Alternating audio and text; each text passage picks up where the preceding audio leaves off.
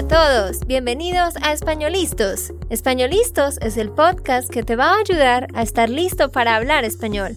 Españolistos te prepara para hablar español en cualquier lugar, a cualquier hora y en cualquier situación. ¿Recuerdas todos esos momentos en los que no supiste qué decir? ¿Esos momentos en los que no pudiste mantener una conversación? Pues tranquilo, Españolistos es la herramienta que estabas buscando para mejorar tu español. Dile adiós a todos esos momentos incómodos. Entonces, empecemos. ¿Estamos listos? Yo soy Andrea, de Santander, Colombia. Y yo soy Nate, de Texas, Estados Unidos. Hola para todos, ¿cómo están? ¿Cómo estás tú que me escuchas en el día de hoy? Espero que estés teniendo un lindo día en este episodio vamos a tener una entrevista y es una entrevista muy especial porque hemos invitado a una de nuestras estudiantes, a una de nuestras parceras, para que nos cuente sobre su proceso y su trayectoria con el español. Así que hoy vamos a estar entrevistando a un estudiante como tú que algún día empezó de cero y hoy en día ha logrado tener un nivel muy, muy bueno de español. Así que quiero que le demos la bienvenida a Roxana. Bienvenida, Roxana. Hola, Andrea. Gracias por tenerme aquí. Nos encanta tenerte. Gracias por tu tiempo. les cuento que Roxana ha sido una parcera por mucho tiempo a los que nos escuchan, pero ella ha sido muy juiciosa con su español. Así que sí, Roxana, cuéntanos un poquito de ti. Vamos a empezar hablando un poquito de ti, de tu vida, y luego ya entraremos con el español. Dinos un poquito sobre ti, sobre tu historia, dónde naciste, dónde creciste y dónde estás hoy. Ok, um, mi nombre es Roxana y yo nací en Oakland, California, cuando mi papá estaba en la universidad en Berkeley. Y después de que él se um, graduara, nos mudamos a Inglaterra con mi familia ya porque mi papá era, es, es, todavía es vivo.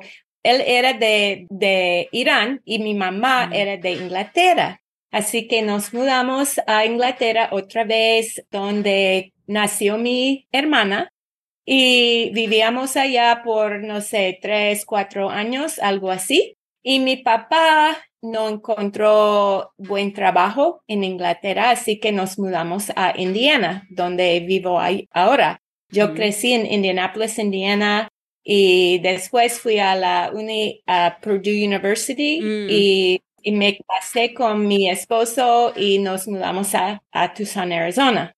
Después de cinco años, um, nos mudamos de vuelta acá en Indiana. Vivo en Brookston, Indiana. Um, estamos casados por 35 años. Wow. Tenemos cuatro hijos adultos y tenemos también 11 nietos. Wow, qué chévere. sí, y cinco de mis nietos viven con su mamá y su papá en Costa Rica. Y por eso empecé a aprender español de este nació mi primer nieto en Costa Rica hace ocho años. Mm, sí, sí, sí, eso es algo que siempre me ha parecido interesante de ti, Roxana, que tienes once nietos. Qué bendición. Y que varios de ellos, cinco dijiste, ¿no? Están en Costa Rica.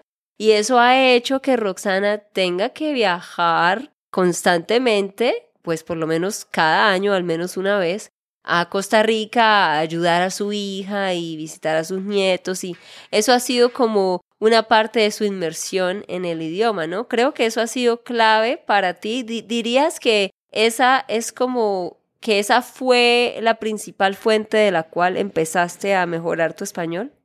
Sí, más o menos. Es que cuando yo estoy en Costa Rica, estoy en la casa de mi hija y todos hablan inglés en la casa. Mm. Pero ahora los dos mayores, los mis nietos mayores, van a la escuela y ellos hablan más español fuera de la casa. Y también yo voy a la iglesia de ellos cuando estoy en Costa Rica y creo que nadie en la iglesia habla inglés. Así que por eso yo quería aprender español. Y para rentar un auto, para manejar desde el aeropuerto hasta la casa de mi hija y todo eso.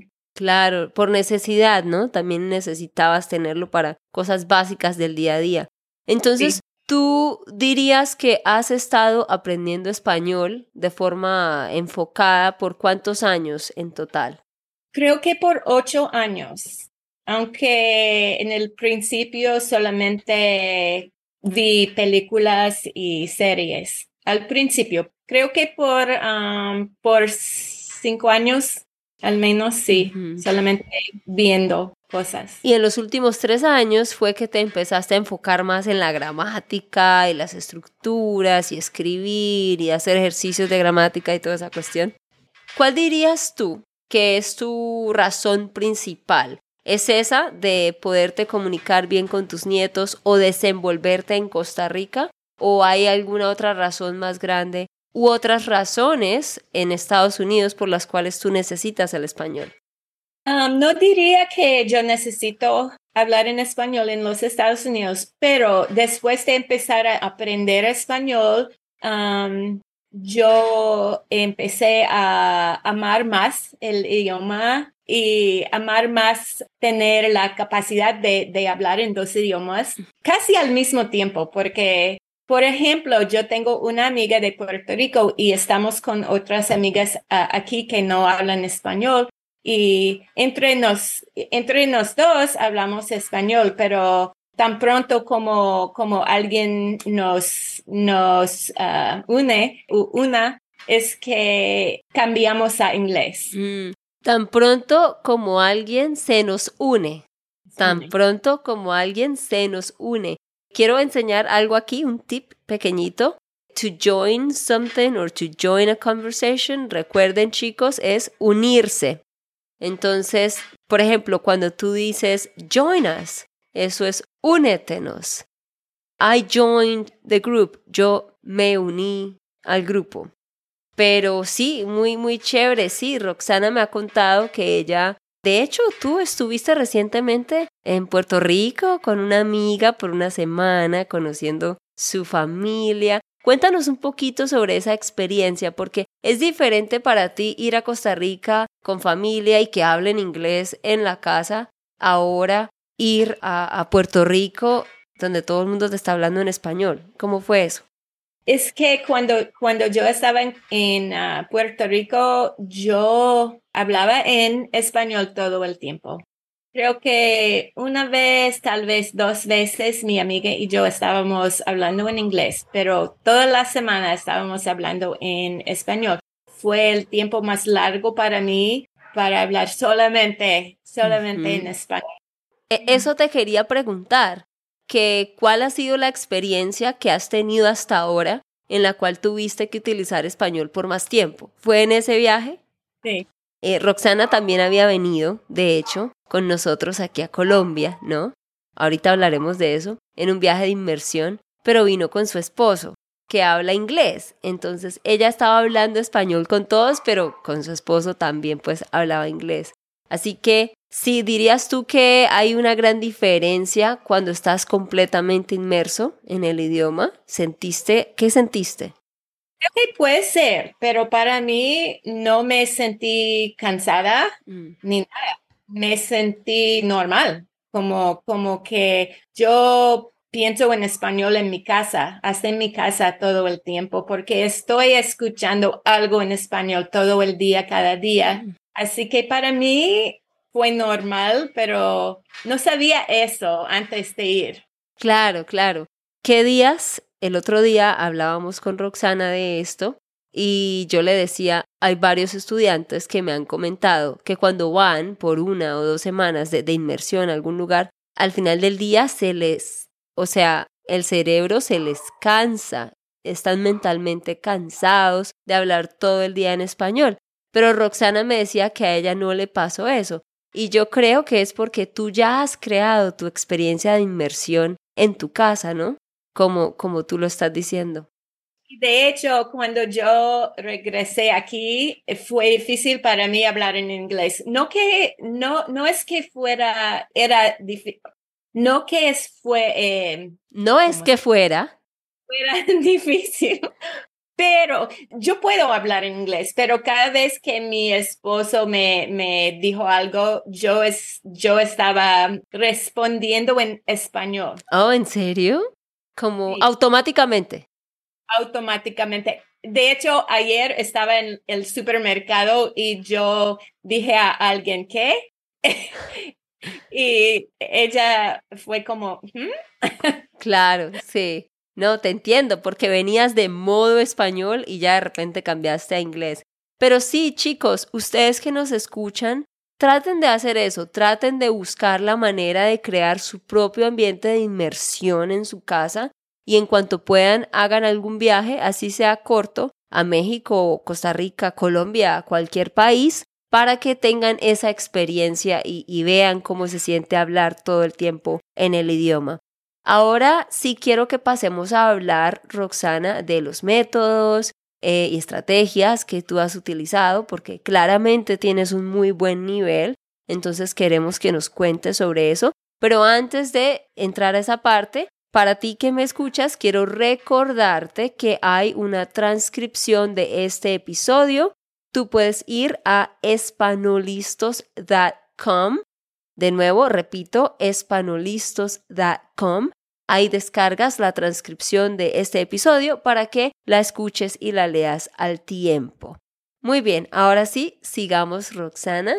La siguiente pregunta para ti es, dinos qué métodos o herramientas has estado usando para aprender español. Si quieres, empecemos con el principio. ¿Qué usabas al principio y qué otros ejercicios o herramientas empezaste a usar gradualmente?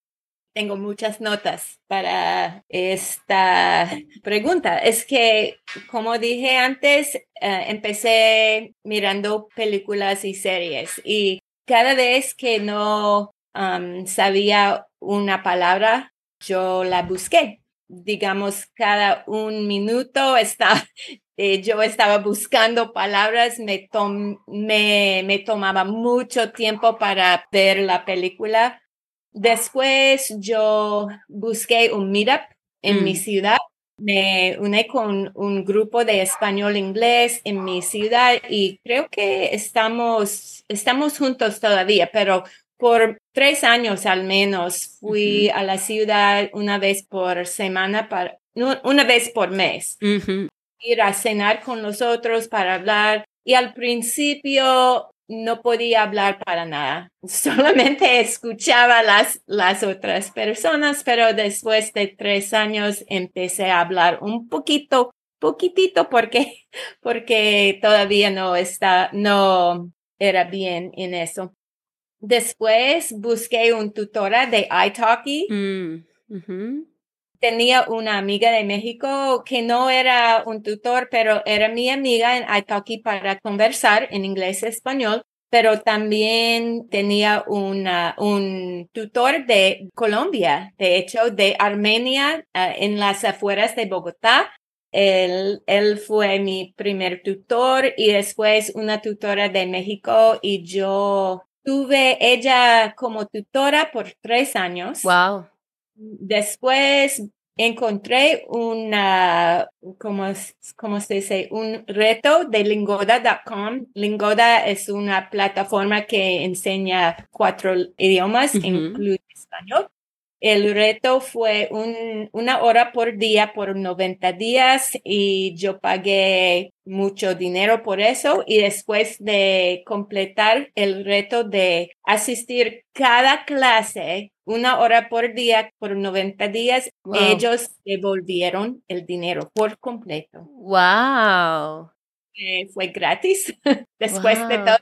Interesante. Y después de eso um, me uní con Spanish Land School hace, creo que hace dos años. Escucho los podcasts y españolistas y cuando tengo tiempo, yo hago los ejercicios.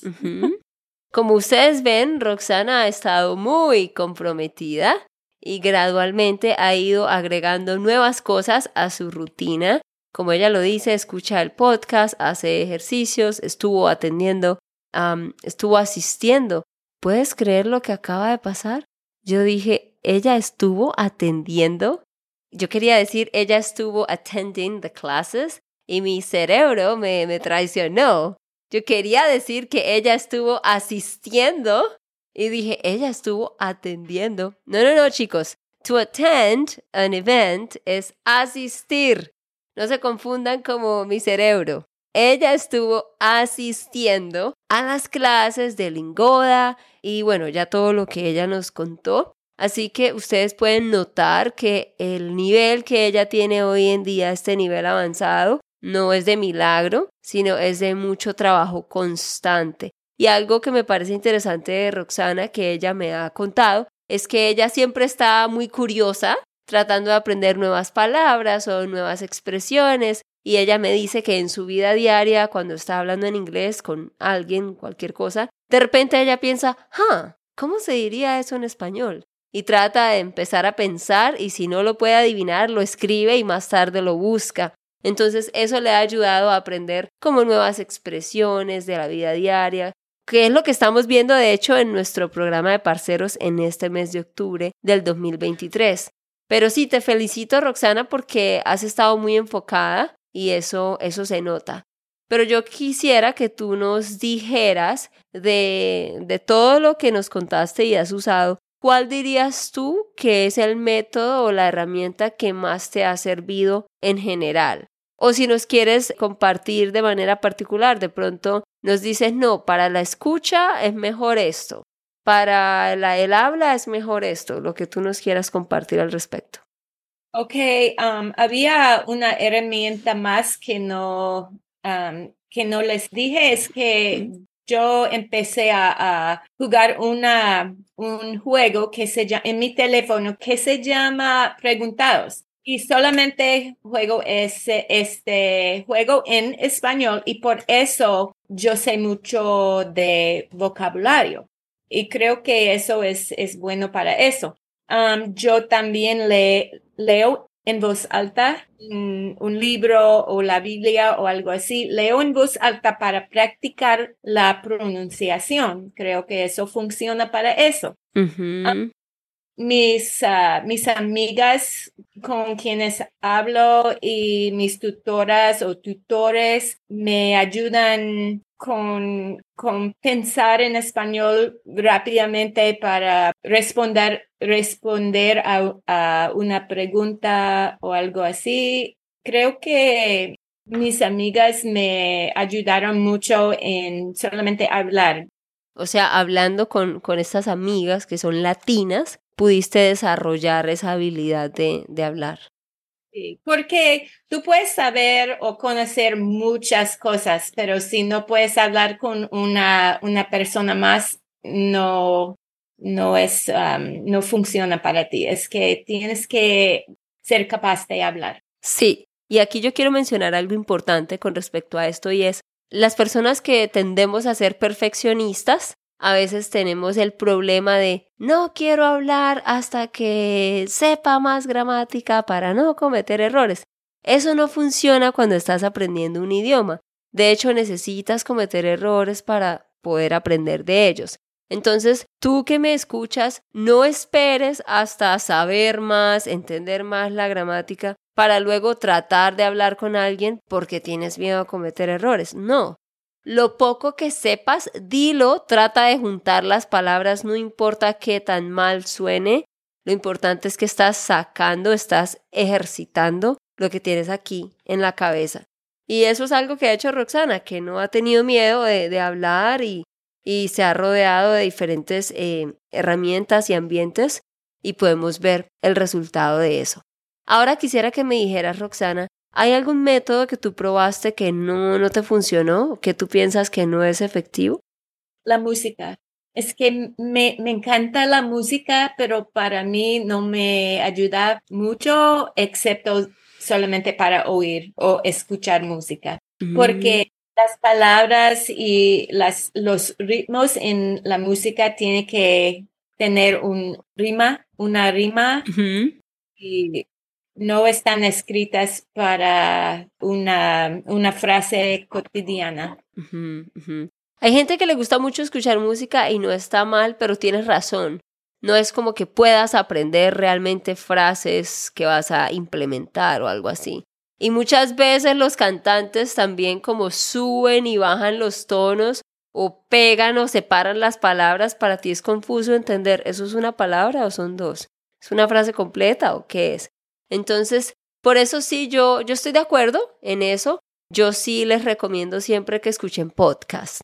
Está nuestro podcast, hay muchos otros podcasts que ustedes pueden encontrar allá en internet para que los usen.